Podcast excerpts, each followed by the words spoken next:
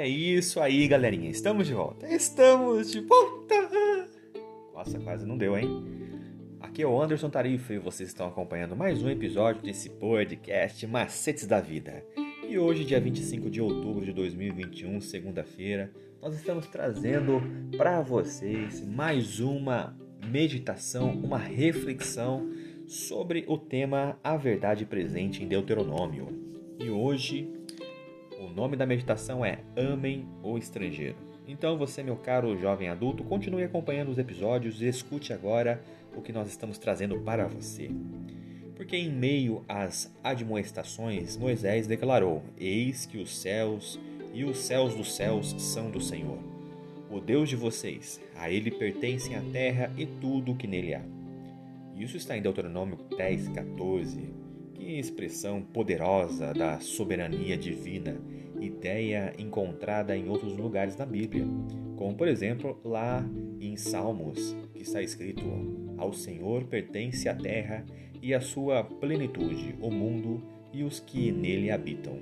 Vamos escutar agora o que está escrito em Deuteronômio 10, do versículo 17 ao 19.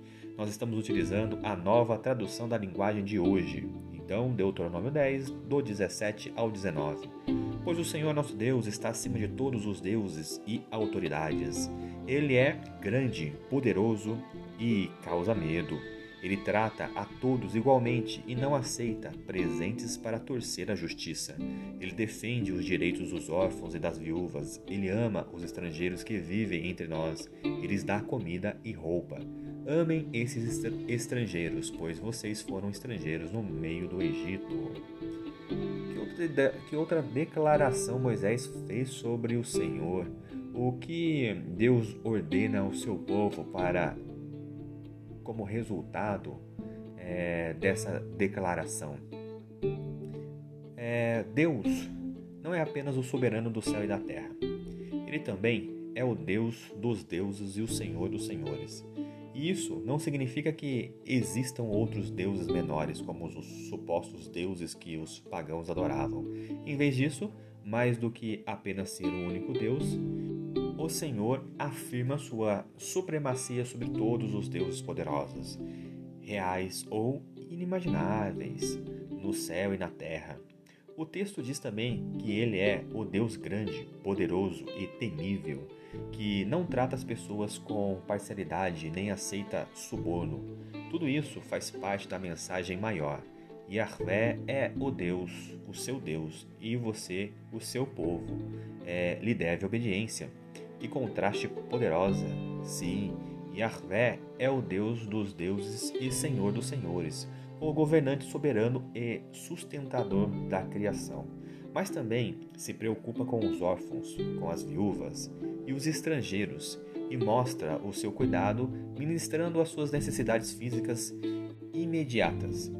O que observa um pardal que cai no chão conhece a situação daqueles que estão à margem da sociedade. Em outras palavras, o Senhor está dizendo ao povo: vocês são especiais e eu os amo, mas amo a outros também, incluindo os necessitados e desamparados entre vocês. E assim como eu os amo, vocês devem amá-los. Essa é uma das obrigações da aliança.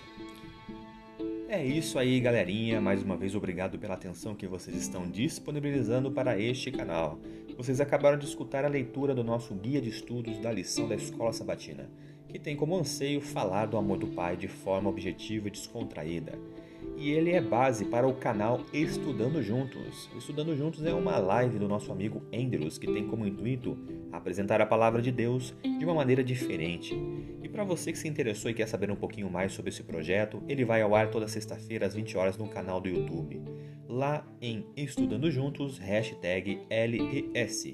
Então, toda sexta-feira às 20 horas, estudando juntos, hashtag LES.